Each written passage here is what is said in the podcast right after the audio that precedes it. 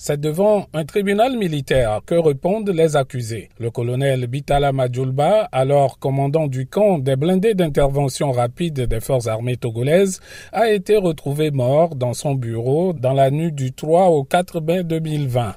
Pour Pius Agbetome, le ministre de la Justice, la mise en place d'un tribunal militaire est une expression de renforcement de l'état de droit au Togo. C'est une volonté clairement exprimée par le chef de l'État de voir la justice militaire opérationnelle. Et il a tout mis en œuvre pour cela. Nous leur avons dit clairement qu'étant magistrat, c'est le droit et la conscience. Et c'est ce qui constitue le devoir du magistrat. Que ce ne soit pas des décisions prises à la légère mais des décisions prises en fonction des éléments de fait et des éléments de droit. Kao Acholi, président de l'Association des victimes de la torture au Togo, se félicite de l'effectivité de ce procès. Les temps ont changé et désormais c'est la loi et le droit qui priment sur la force brute. Ce procès, c'est quand même quelque chose contre l'impunité quand on sait les postes stratégiques que les mises en cause ont occupés dans le pays et aussi les cas de crimes pour lesquels ils étaient soupçonnés d'avoir commis. Ça doit être une leçon pour chaque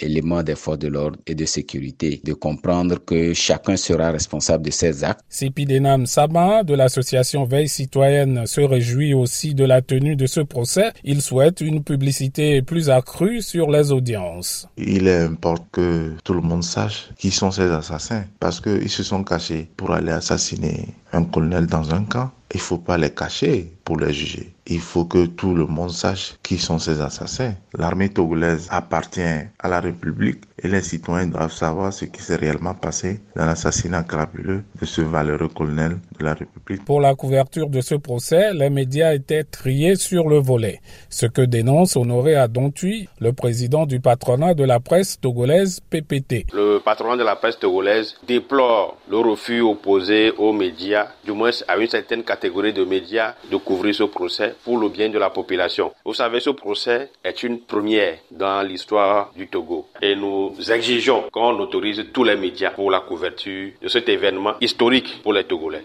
Dans un communiqué, le collectif des associations contre l'impunité espère que les juridictions militaires vont traiter avec la même célérité tous les dossiers existants et à venir relatifs à des allégations de violation des droits de l'homme relevant de leur ressort et impliquant les agents des forces de défense et de sécurité. Kossi Lomé pour VOA Afrique.